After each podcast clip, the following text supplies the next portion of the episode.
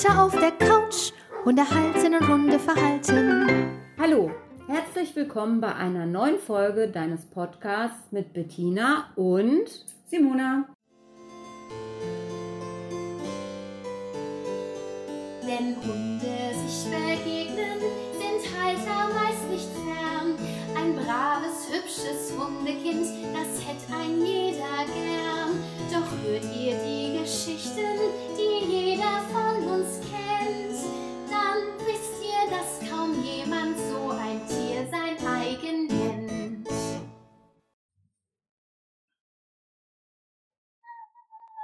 Hallo zusammen. Heute lassen wir den Wochentag mal weg. Wir ignorieren den Anton. Seltsamerweise fängt er immer erst an, sobald die Aufnahme läuft. Eigentlich kann er das Handy gar nicht sehen, aber irgendwie habe ich den Eindruck, als wenn er es doch mitkriegen würde. Er bringt euch halt ein Ständchen. Dabei hat der Anton am Samstag Geburtstag.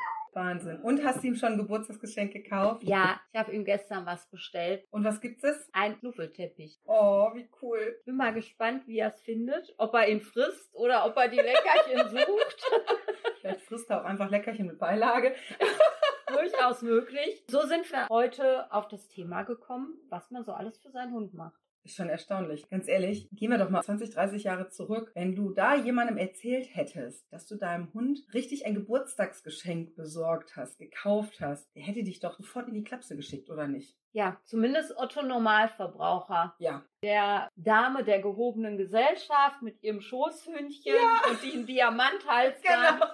Das kriegt dann was zum Geburtstag, aber der normale Hund früher, Also vielleicht mal ein Würstchen oder so. Aber ansonsten gab es doch nichts zum Geburtstag. nee, und schon gar kein Geschenk. Nee, also ein richtiges Geschenk. Mein Futter ist auch ein Geschenk, aber in einer ganz anderen Form. Wenn ich überlege, es wird ja wahrscheinlich jedem anderen auch so gehen und du wirst es bestimmt auch schon x-mal gesehen haben, wenn wir mal bei Facebook gucken. Bist du auch in solchen Hundegruppen, wo dann den Hunden zum Geburtstag Torten gebacken werden und dann werden die bei Facebook gepostet und wie der Hund dann da dran geht und mit Kerzen drauf und mit Würstchen umlegt und frag mich nicht. Ich finde sowas von irre, dass sowas gezielt gemacht wird. Klar, es ist wie ein Familienmitglied, aber das zeigt doch schon, was für einen Stellenwert ein Hund in unserer Gesellschaft, also in unserer riesigen deutschen Gesellschaft hat, oder? Ja, aber in diesen Hundegruppen bin ich nicht, das riecht mich nur auf. Ja, kann ich auch verstehen, aber manchmal ist es lustig, wenn man Geburtstagstorten für Hunde gebacken sieht.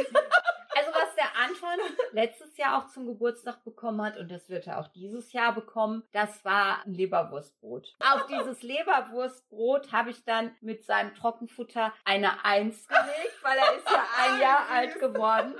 Und diesmal kriegt er ein Leberwurstbrot mit einer 2 drauf. Und das normale Hundefutter natürlich drumherum, weil ich muss ja auch was essen, was Vernünftiges. Aber eine Torte, nee, so weit sind wir noch nicht. Ich habe eine Freundin, die habe ich kennengelernt durch unsere Hunde, als der Tayo und ihr Hund noch ganz klein waren. Wir haben uns relativ schnell sehr gut angefreundet und dadurch, dass die Hunde nur wenige Monate auseinander sind vom Alter, war es so, dass wir den Hunden immer zum Geburtstag gratuliert haben. Es gab sogar wirklich eine Kleinigkeit zum Geburtstag, sei es irgendwie ein besonderes Leckerchen oder auch dann mal ein Spielzeug oder irgendwie sowas. In den letzten Jahren hat das so ein bisschen an Bedeutung verloren, was auch so ein bisschen damit zu tun hatte, dass wir uns nicht mehr ganz so oft gesehen haben, einfach weil wir beide so wenig Zeit hatten. Ich kenne den Geburtstag ihrer Kinder, aber den des Hundes, der ist mir manchmal präsenter als der der Kinder, weil wir halt über die Hunde den Kontakt so eng haben. Es ist doch absurd. Wenn ich da so drüber nachdenke, bewusst, dann kann ich nur über mich selber den Kopf schütteln. Wir haben dann ein schlechtes Gewissen, wenn wir den Geburtstag des Hundes vergessen haben. Oh, ich habe den Geburtstag von Aurin vergessen. Ja, nicht so schlimm. Das ist der Hund, der weiß es eh nicht. Aber es ist doch krass, oder nicht? Also ich muss so ehrlich gestehen, ich weiß, dass der Anton im Oktober Geburtstag hat, war mir jetzt nicht ganz so schlüssig und habe jetzt erstmal in den Impfausweis geguckt, wann der jetzt genau Geburtstag hat. Letztes Jahr war mir das noch präsenter, aber im Moment ist es so eine ereignisreiche Zeit. Ich habe so viel zu tun, so viel zu arbeiten. Da Ja. geht mir alles durch. Also Tayos Geburtstag kann ich mir auch nur deswegen so unheimlich gut merken, weil der relativ kurz vor mir Geburtstag hat. Wir sind also das gleiche Sternzeichen.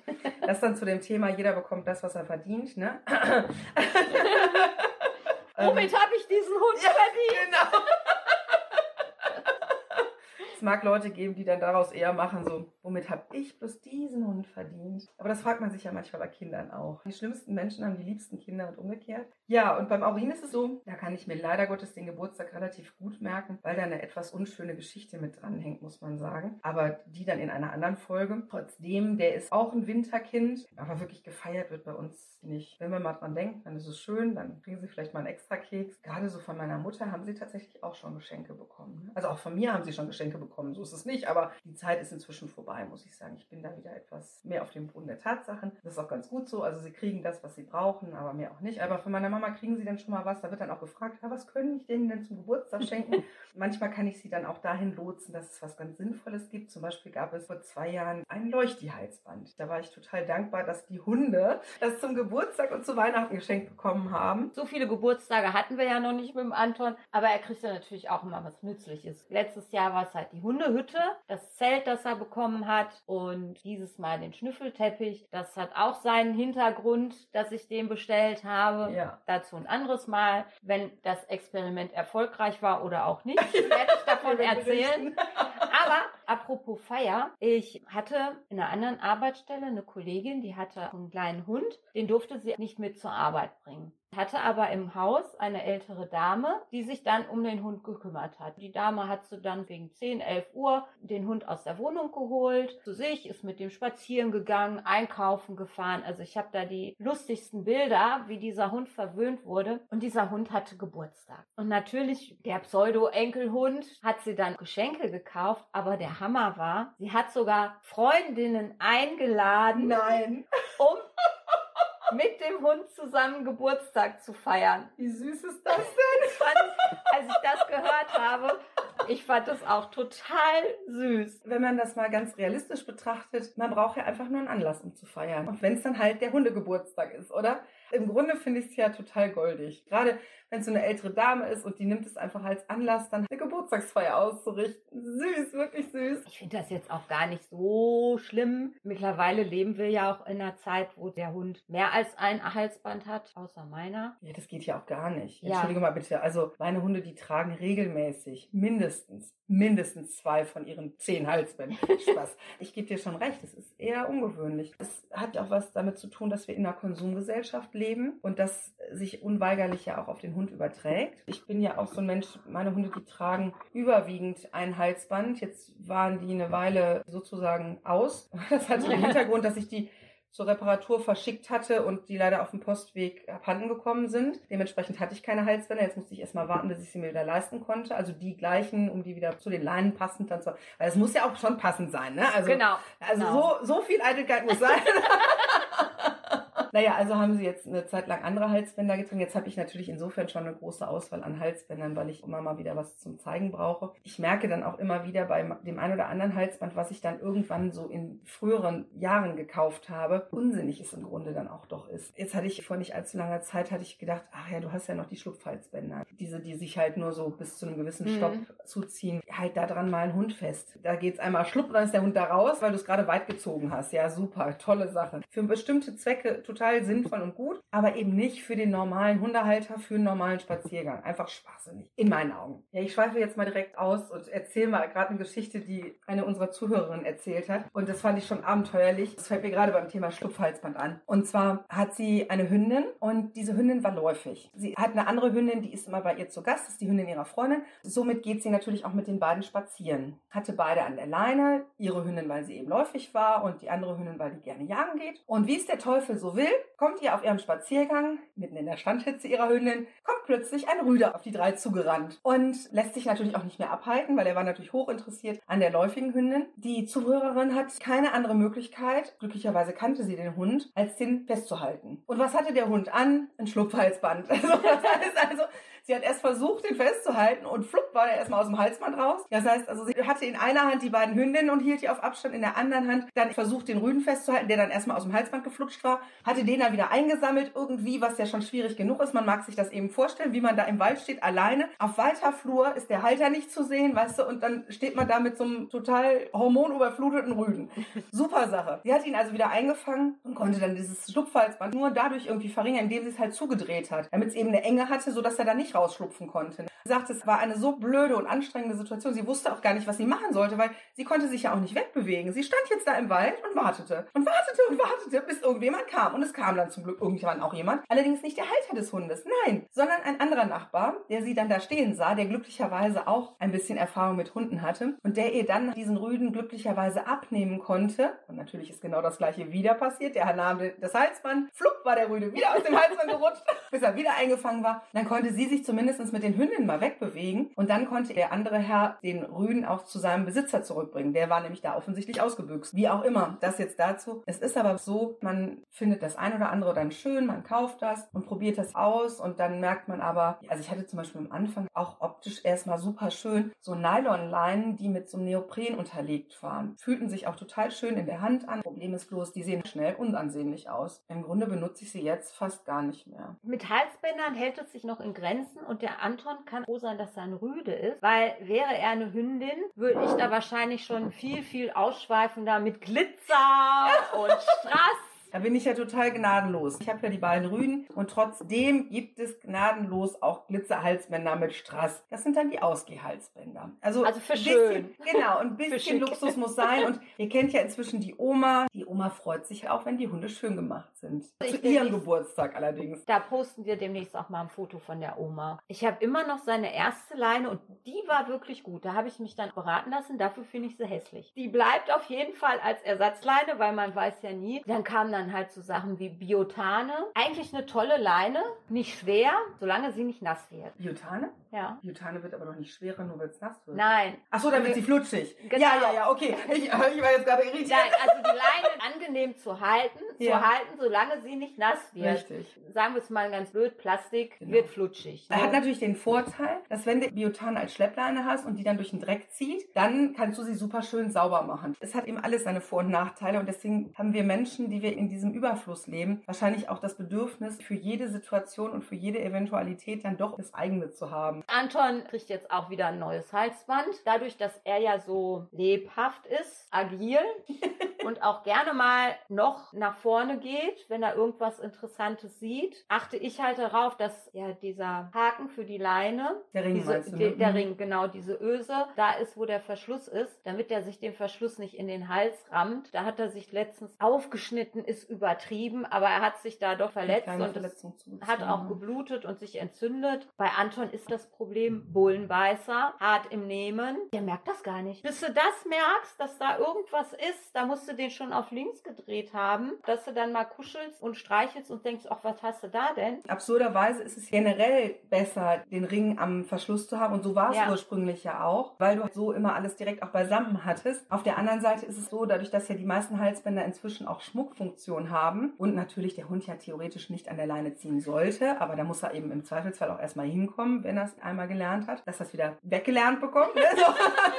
aberzogen bekommt. Dann sieht es natürlich schöner aus, wenn der Verschluss auf der einen Seite ist und der Ring auf der anderen Seite, weil dann sieht man natürlich den Schmuck auf dem Halsband besser. Deswegen werden heutzutage die Ringe tendenziell eher auf der gegenüberliegenden Seite befestigt. Aber glücklicherweise gibt es ja auch immer noch entsprechende Lederwarenhersteller oder sagen wir so ganz generell Zubehörhersteller, die das anders handhaben. Sein erstes Halsband war auch so, was ich aber auch hässlich finde. Merkt, seine erste Grundausstattung war wirklich nur funktionell, aber ich wurde gut beraten in dem Zooladen. So ein klein, nicht kleiner, aber ein privater gewesen. Mhm. Mit der Zeit kommt das. Ach ja, das sieht schön aus. Irgendwie bin ich dann aber doch wieder mit der Zeit und Erfahrung zurück auf diese Funktion, wo ich für mich persönlich und meinen Hund immer darauf achten würde, dass die Schnalle, der Verschluss und der Ring zusammen sind, damit auch beides da ist, wo die Leine eingehakt wird, nämlich oben. Wenn du nachher einen Hund hast, der total entspannt an der Leine läuft, dann ist es sowieso im Grunde gehupft wie gesprungen, weil dann rutscht im Zweifelsfall, selbst bei einem gut eng sitzenden Halsband, rutscht es trotzdem möglicherweise nach unten, weil da einfach der schwerste Punkt mit der Leine dran ist. Jetzt haben wir ja die ganze Zeit darüber gesprochen, was für uns Menschen nützlich für den Hund ist. Seien wir doch mal ehrlich, wie viele Spielzeuge hast du für einen Anton? Gar kein. Tapfer. Das ist allerdings dem geschuldet, dass der seine Spielzeuge auffrisst. Okay, das lasse ich gelten. Ich habe zwei, die ich schön finde, von Hunter. Die stehen in der Vitrine Deko. beim Whisky. Deko-Spielzeug. Ansonsten dann, es lohnt sich für den Anton kein Spielzeug zu kaufen. Okay. Auch kein Kauspielzeug. Nein, er hat hier so ein Geweih, das kriegt er ab und zu mal, aber im Moment regt es ihn mehr auf, als dass es ihn beruhigt. Deshalb liegt es im Moment oben im Schrank. Und außerdem zu Hause wird nicht gespielt. Zu Hause ist Ruhe und Langeweile. Zumindest bei uns und bei diesem Hund. Ja. Ich bin da, glaube ich, eine sehr untypische Hundehalterin. Äh, Nein, ich bin eigentlich, glaube ich, eher die total typische Hundehalterin, sagen wir es mal so. Ja, und ich bin untypisch. Aber genau. Ich meinte jetzt mehr, was Spielzeuge so rumliegen angeht. Eigentlich wird ja empfohlen, und das finde ich auch nach wie vor, es ist sinnvoll, Spielzeuge nicht dauerhaft zur Verfügung zu stellen. Insbesondere zu Hause, damit sie was Besonderes bleiben, damit sie wirklich mit den Menschen verbunden werden. Ich muss sagen, ich habe das große Glück, dass meine Hunde beide ihr Spielzeug nicht kaputt machen. Das von anderen Hunden mit Vorliebe, aber ihr eigenes nicht. clever. Voll die kleinen Arschlöcher, ne? Ich habe zwei riesen Körbe. Wenn ich das so schon alleine erzähle, muss ich mich schon in Grund und Boden schämen an Spielzeug, über Kauspielzeuge, über ganz viel Plüschgedöns und frag mich nicht, wo ich also diese beiden Körbe inzwischen hinter die Couch verbannt habe, weil das Problem ist, meine Wohnung sieht komplett aus. Meine ganze Wohnung ist wie ein riesen Kinderzimmer, weil überall so ein Spielzeug rumliegt, weil die Hunde es auch nicht ertragen können, wenn das Spielzeug, so wie ich es dann normalerweise wegräume, in kleinere Körbchen unter den Schrank geschoben sind. Nein, das muss dann sofort wieder unter dem Schrank vorgeholt werden. Es muss alles wieder verteilt werden. Erst dann sind sie glücklich. Es gibt natürlich immer so das ein oder andere Lieblingsspielzeug und dann spielen sie auch schon mal miteinander zu Hause. Ist zwar selten, auch bei uns gilt natürlich, an sich wird zu Hause nicht getobt. Miteinander spielen darf man zwischendurch schon mal und das machen sie auch ganz lieb und nett. Ich habe ja eben erzählt, es gab dann zum Geburtstag auch von der Freundin schon mal Stofftiere. Meine Mama schenkt mit Vorliebe Stofftiere zum Geburtstag für die Hunde. Weihnachten und so ist ja auch so ein Thema. Dementsprechend war es dann so, dass sich das so angehäuft hat jetzt über die ganzen Jahre, dass ich Unmengen an Spielzeug habe. Wenn ich da gerade so drüber rede, müsste ich das eine oder andere einfach mal outsourcen an die Tiertafel oder so. Ja, und du hörst, Anton hätte auch gerne Spielzeuge. Ja, Anton hat ja auch schon mal versucht, ein Spielzeug bei mir zu fressen, aber wir konnten ihn gerade noch davon abhalten. Ja, Anton freut sich immer, wenn er zu Simona kommt, weil er findet immer ein Spielzeug, Ja, mit Vorliebe den Igel. den wir ihm dann wieder wegnehmen müssen, bevor er ihn frisst. Wo du gerade von Weihnachten sprichst, kaufst du deinen Hunden einen Adventskalender? Also ich überlege dieses Jahr dem Anton einen zu kaufen. Ich habe meinen Hunden auch schon Adventskalender gekauft. Es gibt nämlich bei meinem Futtermittelhersteller gibt es schon mal Adventskalender. Die, wenn die nicht so übermäßig teuer sind, dann habe ich da auch schon mal welche gekauft. Aber ich habe auch mal in einem Jahr Adventskalender selber gemacht. Das war so ein Kalender, den konnte ich dann rückwärtig an meine Küchentüre hängen. Und es war zuckersüß, weil die Hunde wissen natürlich spätestens nach vier, fünf Tagen, dass jeden Morgen da irgendwas Tolles äh, vor der Türe kommt. Wenn ich das mal vergessen hatte und wir dann erst abends wieder nach Hause kamen, dann brauchte ich wirklich nur sagen, oh Gott, wir haben ja unseren Adventskalender vergessen. Und der Tayo ist ja so ein ganz pfiffiger, dann brauchte ich bloß sagen, oh, müssen wir noch ein Türchen öffnen? Dann lief der schon zur Türe hin, stand dann auf den Hinterbeinen mit den Vorderbeinen an diesem Kalender und wollte sich immer von der untersten Reihe, also es waren überall so Taschen eingearbeitet, wo dann halt was drin steckte, immer schon die Leckerchen rausholen. ne? Das war so süß. Ja, und du hast überlegt, ihm jetzt einen Adventskalender zu kaufen. Also vorausgesetzt, er ist mal ruhig. Genau, ich wollte gerade sagen, im Moment überlege ich mir sehr stark, ob er überhaupt was zum Geburtstag bekommt. Hast du denn schon eine Idee, was es für einer sein soll? Weil da gibt's ja auch die wildesten Auswüchse. Nee, ganz ehrlich, also ich würde da jetzt nicht ein Vermögen für ausgeben. Ja. Ich denke einfach mal, dass für das eine Leckerchen am Tag muss es nicht das hochwertigste und gesündeste sein. Hauptsache, er sieht nett aus. Schönes Dekostück für die Wohnung. genau. Ich habe nur das irgendwie jetzt auch wieder über die besagten Facebook-Gruppen und frage mich nicht gesehen, wenn sich dann die Leute freuten, wenn ihre Adventskalender für die Hunde ankamen. Das waren zum Teil Riesendinge. Also ganz ehrlich, sowas hatte ich als Kind nicht. Irre, was die sich da einfallen lassen und womit Geld gemacht wird. Das darf man ja immer nicht verkennen. Das hat ja alles mit dem Industriezweig, dem Wirtschaftszweig und, und Hundezubehör zu tun. Es ist unglaublich, womit den Menschen das Geld aus der Tasche gelockt wird. Also ich kann es nachvollziehen in vielerlei Hinsicht, aber es erstaunt mich trotzdem jedes Mal wieder. Man gibt es ja auch gerne aus. Ja, natürlich. Die Funktion, die der Hund inzwischen erfüllt, die ist ja weit von dem entfernt, wie es früher mal war. Zum Teil ist der Hund Kindersatz, er ist Partnerersatz. Er muss vielfältige Funktionen erfüllen, sei mal dahingestellt, ob er das überhaupt leisten kann, die er früher gar nicht erfüllen musste. Und dementsprechend hat er einen ganz anderen Stellenwert in der Gesellschaft und für uns Menschen im Einzelnen. Für den einen mehr und für den anderen weniger. Es sind halt Familienmitglieder mittlerweile. Sie gehören einem einfach zur Familie und sind nicht nur draußen, also so gut wie gar nicht. Ja, es ist so Außer klassisch, ich jetzt sag mal, in, in landwirtschaftlichen Ja. Betrieben oder so. Da ist es noch so. Und selbst da, da werden auch die Unterschiede gemacht. Da gibt es dann oft den einen Schoßhund und dann den Hofhund. Wenn man denn dann das Kuscheltier zu Hause haben wollte, dann hatte man zwei völlig unterschiedliche Rassen dann da. Der eine, der auf dem Hof aufpassen sollte oder auf die Herde aufpassen sollte, wenn es um bestimmte Funktionen ging. Und der lebte eben auch viel draußen und der wird dann eben auch in einer Hundehütte über Nacht oder in einem Stall über Nacht gehalten. Sonst ist er den ganzen Tag draußen. Und dann hat man den anderen Hund, der überwiegend drin ist und der dann eben nur vereinzelt rauskommt und mit dem auch richtig spazieren gegangen wird. Dieser Hund draußen, der fühlt sich nicht unbedingt unwohl. Man muss ja sagen, rassebedingt, Hofhund, Wachhund, Herdenschutzhunde fühlen sich da auch sehr wohl. Kannte, die hatten Neufundländer, der war mit Vorliebe im Winter draußen. Dem war das drinnen einfach zu warm. Der durfte rein, war ja auch Familienhund, aber mit Vorliebe war der draußen, dass sich irgendwann angezeigt hat, ich würde gerne raus. Dann haben sie ihn auch rausgelassen. Der Horror jeden Hundetrainers. Sie war ja grundsätzlich, war es eine ganz entspannte, liebe Hündin. Die Hunde sind oft auch in vielerlei Hinsicht gesünder. Beispielsweise nehmen wir nur mal den Fellwechsel. Die machen ja die Jahreszeiten ganz anders mit und können dadurch viel natürlicher auf die normalen Witterungsverhältnisse eingehen, was ihr Fell angeht. Die haben auch noch zweimal im Jahr einen Fellwechsel, nämlich Mhm. zum Winter hin, dass sie nachschieben und zum Frühjahr hin oder zum Sommer hin, wo sie wirklich abwerfen. Das haben wir doch heute gar nicht mehr. Heutzutage haaren doch die Hunde, wenn sie denn dann haaren, das ganze Jahr über, weil sie drinnen nie wissen, ist es warm oder kalt. Das heißt nicht nur, weil ein Hund draußen gehalten wird, dass es ihm schlecht geht, so wie du schon sagst. Im Gegenteil, vielen Hunden geht es sogar deutlich besser oder sie fühlen sich deutlich wohler, sagen wir es mal so. Schlecht geht es ihnen so oder so nicht, weil sie werden ja auch draußen versorgt. Und verwöhnt. Ja, genau. Auch die werden verwöhnt, genau, wenn sie sich draußen wohler fühlen. Die Folge nähert sich langsam ihrem Ende. Da wir nicht genau sagen können, wann wir online sein werden, ob Freitag, Samstag, Sonntag, möchte ich euch verraten, dass der Anton am 9.10. Geburtstag hat. Bitte seht es uns nach, dass wir in letzter Zeit den Freitag nicht immer einhalten konnten. Wir haben beide so viele Termine, beruflich so viel zu tun, dass wir froh sind, wenn wir ansatzweise einhalten können. Wir bitten um euer Verständnis und wir versprechen euch, es wird besser. Ganz bestimmt.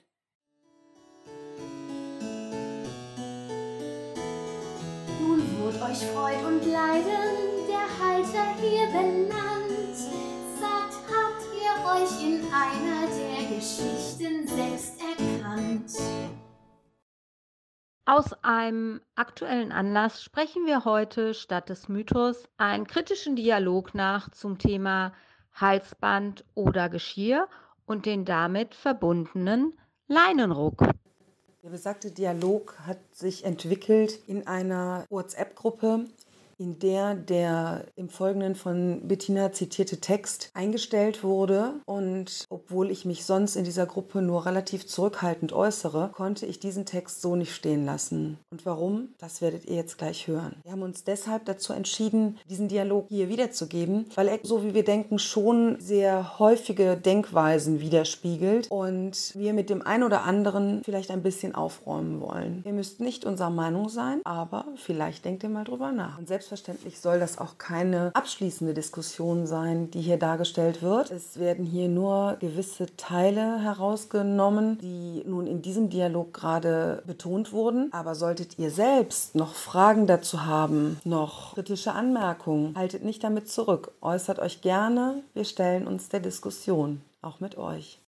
Zu Beginn ein Text von Eva Windisch. Der Leinruck ist die wohl häufigste angewendete physische Strafe. Fast jeder macht ihn, den Leinruck. Vorwiegend Hundehalter, die ihren Hund am Halsband führen. Kein Wunder, er soll ja wehtun. Beobachten Sie doch einmal selber, wie oft am Tag kommt bei Ihnen der Leinruck zum Einsatz. Machen Sie ihn bewusst oder gehören Sie zu den Hundehaltern, die den Leinruck schon unbewusst ständig machen? Der Leinruck wird angewendet, wenn der Hund an der Leine zieht, ja selbst wenn er nur die ihm gewährte Länge der Leine ausnutzt, wenn er an der Leine eine andere Richtung einschlägt, wenn er bellt, wenn er knurrt, wenn er die Hinterlassenschaften von Kollegen beschnüffelt, wenn er vom Boden etwas aufnehmen will, wenn er nicht ständig Blickkontakt hält, wenn er zu Kollegen hin will, also eigentlich bei allem, was eben dem Hund Spaß macht, was der Hundehalter nicht will. Es soll wehtun. Daher wird der Leinruck auch entsprechend hart vollzogen. Können Sie sich vorstellen, wie sich ein Handkantenschlag gegen Ihre Luftröhre anfühlt? Dann wissen Sie, wie sich ein Leinruck für Ihren Hund anfühlt. Ihr Hund weiß nicht, wofür Sie ihn strafen, denn er hat im Moment des Leinsruck zig Assoziationen und Eindrücke. Alles könnte in Frage kommen, warum er plötzlich diese Schmerzen hat. Strafe ist für einen Hund sehr schwer zu verstehen, denn das, was er in dem Moment tut, ist für ihn schlüssig und logisch. Dass ihm ein Schlag gegen die Luftröhre widerfährt und dass dieser von seinem geliebten Menschen kommt, muss er erst einmal verknüpfen. Und dann muss er auch noch erraten, für was er denn eigentlich gestraft wird. Denn wie gesagt, er handelt im besten Wissen und Gewissen. Woher soll ein Hund wissen, dass nach vorne gehen falsch ist, dass Schnüffeln und Markieren falsch ist, dass seine Sprache falsch ist, dass so vieles, was er in seinem Hundeleben macht, falsch ist? Ein Leinruck bewirkt, wie jede Strafe, einfach nur Stress, Angst und Unsicherheit. Kann man in solch einem Stadion lernen? Strafe funktioniert nur dann, wenn man hart genug straft. Wollen Sie das wirklich? Was kommt, wenn der Leinruck nicht wirkt? Das Würgehalsband, der Endloswürger, das Stachelhalsband, das Stromhalsband. Wenn Sie nur hart genug strafen, dann haben Sie einen gebrochenen Hund. Ein Hund, der für sich gelernt hat, dass alles, was er aus Eigeninitiative macht, falsch ist und bestraft wird. Ist das wirklich erstrebenswert? Wäre es nicht viel sinnvoller, als ständig zu strafen, dem Hund zu zeigen,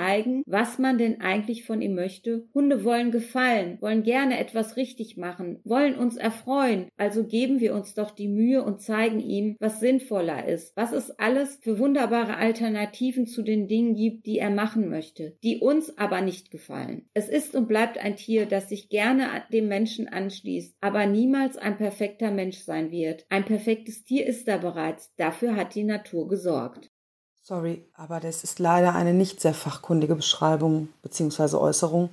Warum ist das fachlich falsch? Was würdest du denn empfehlen? Zunächst einmal wird ein Leinenruck nicht per se angewendet, um Schmerz zu erreichen. Dann wirkt er auch nicht in jeder Form auf die Weichteile. Und hier werden an der Leine ziehen und zerren mit einem Ruck, also einem Impuls gleichgesetzt. Zudem wird extrem pauschalisiert. Der Vergleich des Handkantenschlags hinkt vollständig, wenn man die unterschiedliche Anatomie von Mensch und Hund betrachtet. Nicht jede Strafe bewirkt unweigerlich Stress, schon gar nicht Angst und je nach Kontext keinesfalls Unsicherheit. Und Strafe funktioniert nicht nur bei entsprechend hoher Intensität. Intensität, mit vermeintlich viel sanfteren, in Anführungsstrichen, Methoden, kann man weit mehr kaputt machen als mit einer Strafe. Und Strafen hat rein gar nichts mit Brechen des Hundes zu tun. Dann wären alle Wolfsrudel oder hündische Sozialverbunde gebrochen, denn da wird untereinander häufig gestraft. Und wer Ahnung von dem hat, was er tut, lehrt selbstverständlich zuvor das Richtige, in Anführungsstrichen, also das erwünschte Verhalten, bevor er unerwünschtes Verhalten hemmt. Und nein, nicht alle Hunde wollen gefallen oder sich dem Menschen anschließen. Wer das behauptet, hat noch nicht mit Terriern, Herdenschutzhunden oder beispielsweise den nordischen oder asiatischen Hunderassen gearbeitet. Die Darstellung ist schlichtweg überspitzt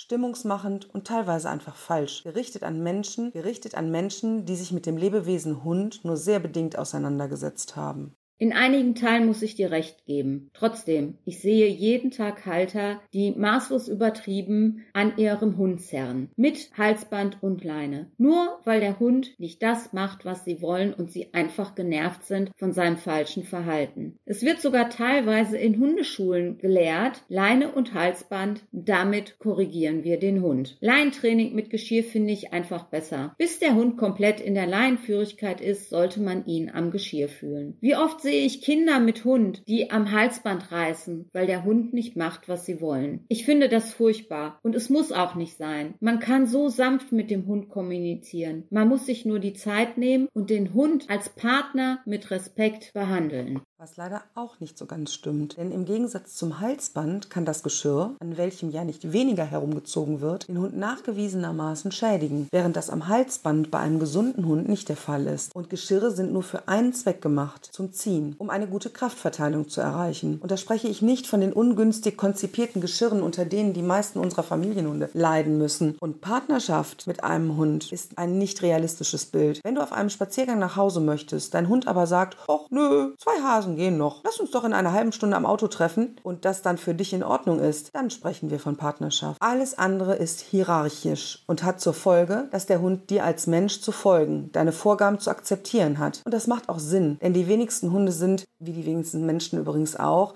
dafür aufgestellt, selbst zu führen. Sie lassen sich gern leiten, und, aber das heißt nicht unbedingt, dass sie sich von sich aus an einem Menschen orientieren wollten. Das ist etwas, was sie lernen müssen. Respekt sollte dabei selbstverständlich keinesfalls fehlen, in beide Richtungen, aber Respekt muss man sich in der Regel verdienen. Zu dem Thema Menschen reißen oft unnötig am Hund herum bin ich ganz bei dir, denn wenn man eine Korrektur benötigt, dann sollte diese bedacht, fair und optimalerweise unter guter, also kompetenter Anleitung erfolgen. Kinder haben eh nichts an der Leine und bei der Erziehung von Hunden zu suchen. Das ist die Aufgabe von Erwachsenen. Kinder können viel schöner Zeit mit Hunden unter Aufsicht und mit dem richtigen Hund verbringen. Und noch kurz zum Thema, man kann viel sanfter mit dem Hund kommunizieren. Ja, das kann man, aber die wenigsten Menschen beherrschen das, wenn sie es nicht gelernt haben und das ist ein weiter Weg. Und dabei spreche ich nicht davon, unreflektiert Kekse in einen Hund zu stopfen. Das hingegen soll nicht das Anlernen von Verhalten über Kekse verteufeln. Einem jungen Hund zu erklären, wie etwas Neues geht, geht oft am einfachsten über Futter. Aber Fehlverhalten bei einem erwachsenen Hund mit Futter zu korrigieren, ist meist schwierig bis unmöglich insbesondere weil oft mit Futter unbewusst etwas Falsches bestätigt wird. Dass ein gut sitzendes Geschirr schädlicher sein soll als ein Halsband, das ist mir aber neu. Vor allem, weil die meisten Hundeschulen es anders lehren. Ohne Hierarchie geht es nicht. Aber der Ton macht die Musik. Lautstärke, Freiraum und das Vertrauen kann den Druck rausnehmen. Und mit liebevoller Konsequenz ist Erziehung doch einfacher und schöner als mit Schreien, Strafen, Ziehen an der Leine. Ich habe jetzt auf verschiedenen Websites geschaut, aber nirgendwo einen Hinweis gefunden, dass bei der Anatomie vom Hund ein Halsband besser sein soll als ein Geschirr. Alle Artikel raten, bei viel Zug auf der Leine auf ein Geschirr zurückzugreifen. Das soll besser sein für die Halswirbelsäule. Ich verstehe es nicht. Und welche tierärztlichen oder sonstigen fachkundigen Studien haben das wissenschaftlich bewiesen? Ich kann dir versichern, bisher gibt es keine. Und der Tatsache, dass Geschirre für bestimmte Zwecke ausgesprochen sinnvoll sind, würde ich niemals widersprechen. Aber diese Zwecke haben dann auch andere, nämlich zweckdienliche Geschirre, die eine völlig andere physikalische Kraftübertragung und Bewegungsfreiheit ermöglichen. Das ist bereits 2006 in der Jena Bewegungsstudie bewiesen worden. Und ob jemand meint, er müsse an der Brust oder an der Halswirbelsäule seines erwachsenen Hundes herummanipulieren, ist meines Erachtens nach gleich ungünstig ungünstig. Aber auf die weichen Knochen- und Knorpelstrukturen eines jungen, noch nicht fertigen Hundes einzuwirken, finde ich bedenklich. Das erläutere ich auch gern jedem, den es interessiert im Detail, will aber hier nicht den Rahmen für alle sprengen, denn dabei geht es deutlich mehr in die Tiefe. Und was bei dem eingangs geposteten Text schlichtweg auffällt, ist, dass er durch mangelndes Fachwissen versucht, durch Stimmungsmache und Polemik pauschalisiert, ohne zu differenzieren. Ein unreflektiertes am Hund herumgeziehe ist weit davon entfernt, was landläufig und in der Hundeerziehung als Leinenruck bezeichnet wird. Wie kann jemand behaupten, dass genau dieses Verhalten, und ich zitiere, vorwiegend von Hundehaltern, die ihren Hund am Halsband führen, praktiziert wird? Und es wird auch nicht darauf reduziert, dass es ausschließlich um an der Leine ziehende Hunde geht. Nein, sie behauptet dreist, besagte Hundehalter würden absichtlich den vermeintlichen Leinenruck machen, um ihrem Hund Schmerzen zuzufügen. Sie sagt, kein Wunder, denn er soll ja wehtun. Und diejenigen Halter, die das am Geschirr vollziehen, dass eine Unterbrechung, egal welcher Art, besser zu Beginn stärker erfolgen sollte, sollte ein fachkundiger, gut ausgebildeter Hundetrainer eigentlich lerntheoretisch wissen und auch begründen können, anstatt das propagandistisch zu nutzen, um ein falsches Bild eines von ihm oder ihr nicht gut geheißenen Verhaltens zu malen. Ebenso wie jede Unterbrechung immer auf ein zuvor aufgebautes Alternativverhalten begründet sein sollte. Aber das würde den der Materie nicht ausreichend kundigen Leser nicht so hochpeitschen wie die vermeintliche Bösartigkeit und Ungerechtigkeit, die der dumme Halter an seinem Hund verübt. Und dann muss er auch noch erraten, für was er denn eigentlich gestraft wurde. Denn, wie gesagt, woher soll ein Hund wissen, dass nach vorne gehen falsch ist, dass Schnüffeln und Markieren falsch ist, dass seine Sprache falsch ist, dass so vieles, was er in seinem Hundeleben macht, falsch ist. Ein Leinenruck bewirkt wie jede Strafe einfach nur Stress, Angst und Unsicherheit. Kann man in solch einem Stadium lernen? Strafe funktioniert nur dann, wenn man hart genug straft. So ihre Worte. Allein in diesem Absatz steckt so viel lerntheoretisch absolut falsch Falsches, beziehungsweise alles über einen Kamm geschorenes, dass es mir echt die Nackenhaare sträubt. Schlimm daran finde ich vor allem, dass gutgläubigen Hundehaltern Wissen vorgegaukelt wird, das offenbar, zumindest wenn nach diesem Text zu urteilen wäre, nicht vorhanden ist. Und dass sich solche Menschen den Titel Hundetrenner auf die Fahnen schreiben dürfen. Da ich weder die Autorin des oben genannten Textes noch sonstige Hundeschulen in deinem Raum kenne, maße ich mir selbstverständlich nicht an, deren Methoden oder Verhalten als richtig oder falsch zu kategorisieren. Allerdings wäre es schön, wenn besagte Textverfasserin das ebenso wenig pauschalisierend über Hundehalter unterließe. Du magst die Frau ja wirklich nicht, beziehungsweise ihre Texte. Ich mag ihre Art. Sie weist Halter auf bestimmte Dinge hin und regt zum Überlegen an. Das macht sie gut. Vielleicht pauschalisiert sie, aber jeder wie er will. Ich mag es, wenn jemand etwas unternimmt und sagt, was ihn stört. In vielen Dingen hast du recht und auch das nötige Fachwissen, um solche Texte zu hinterfragen. Wie gesagt, kenne ich sie überhaupt nicht. Mir fielen eben nur viele nicht korrekt dargestellte Dinge in ihrem Text ins Auge, von denen ich einige hier versucht habe, ein wenig unter die Lupe zu nehmen. Wie du sicher gemerkt hast, habe ich absolut nichts gegen Polarisation, allerdings nur dann nicht, wenn sie auf korrekten Aussagen beruht. Und wieder einmal ist eine Folge zu Ende. Danke fürs Zuhören. Wenn es euch gefallen hat, abonniert, bewertet und kommentiert uns auf den entsprechenden Podcast-Plattformen. Folgt uns auf Facebook und Instagram unter Hundehalter auf der Couch oder schreibt uns eine Mail an hundehalteraufdercouch.gmx.de. Wir freuen uns darauf, auch eure Anregungen, Kommentare und Geschichten in unserem Podcast einbringen zu dürfen. Jeden Freitag hört ihr Neues, Lustiges, Spannendes und Interessantes über Hunde und ihre Menschen. Habt bis dahin eine gute Zeit. Wir freuen uns aufs nächste Mal. Tschüss. Tschüss.